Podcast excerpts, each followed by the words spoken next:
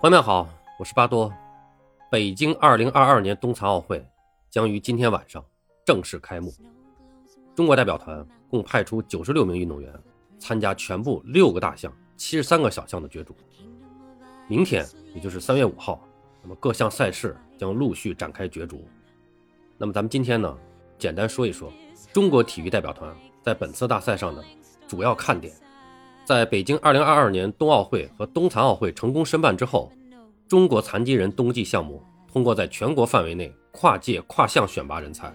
聘请高水平国内外教练，全项目组建国家集训队，反季节展开境内境外训练，培养残奥技术官员等等措施，实现了在冬残奥会大项上的参赛全覆盖。说到在北京冬残奥会上的中国代表团的看点，在六个大项当中。不得不提，在平昌冬残奥会上为中国队取得冬残奥会首枚金牌的中国轮椅冰壶队，在主教练岳清爽的带领下，队伍的团队配合更加稳健。参加世锦赛夺冠的主力阵容，严卓、孙玉龙、陈建新和王海涛，很有可能也是中国轮椅冰壶队参加冬残奥会的主力阵容。目前世界排名前六的队伍都是中国队卫冕的竞争对手。在北京冬残奥会的冰球小组赛上，中国残奥冰球队将对阵排名靠前的意大利队、捷克队和斯洛伐克队。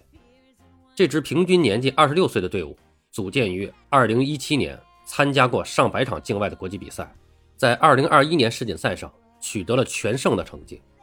队中唯一的一名女队员叫于静，三十九岁，来自青岛。教练尼古拉在训练过程中加入大量的模拟比赛训练，在八支参赛队伍当中。提出了保六争三的目标。在雪上大项中，中国残奥高山滑雪队在北京冬残奥会备战周期，邀请了前意大利主教练达里奥进行执教。虽然很多的队员都是从业余水平起步，但是他们有机会使用国内最先进的场地进行训练，并且经常到国外进行比赛交流，水平提升的很快。在这个项目上，奥地利、瑞士、挪威、瑞典等传统强队实力突出。在六个大项的国家队中，中国残奥单板滑雪队队员平均年龄不到二十二岁，十八名队员将参加追逐和坡面回转两个大项、八个小项的比赛，首次实现了全项目参赛。无论是男队员季丽佳和女队员胡年佳的个人成绩，还是今年一月队伍在世界残疾人单板滑雪国家锦标赛上的表现，都让人看到了这支年轻队伍有希望实现中国残奥单板滑雪在冬残奥会上的奖牌，甚至。金牌零的突破。相比之下，残奥冬季两项队更重要的目标是参与。在北京冬残奥会这个项目的每一个小项上，都可以看到我们中国运动员参赛的身影。队中比较有名的队员刘子旭、王涛，都在2021年12月芬兰残疾人北欧滑雪欧洲杯大赛中收获了很好的成绩。从这个项目的整体竞争格局来看，中国残奥冬季两项队需要追赶挪威、瑞典、芬兰。瑞士、奥地利这样的传统强队，和残奥冬季两项相比，中国残奥越野滑雪队从2002年盐湖城冬奥会开始参赛，成绩已经接近领奖台。在平昌冬残奥会上，被称为“断臂飞人”的马明涛，在越野滑雪男子传统式十公里站姿比赛中获得了第八名。整个队伍在不少单项国际比赛中已经取得了相当不错的名次。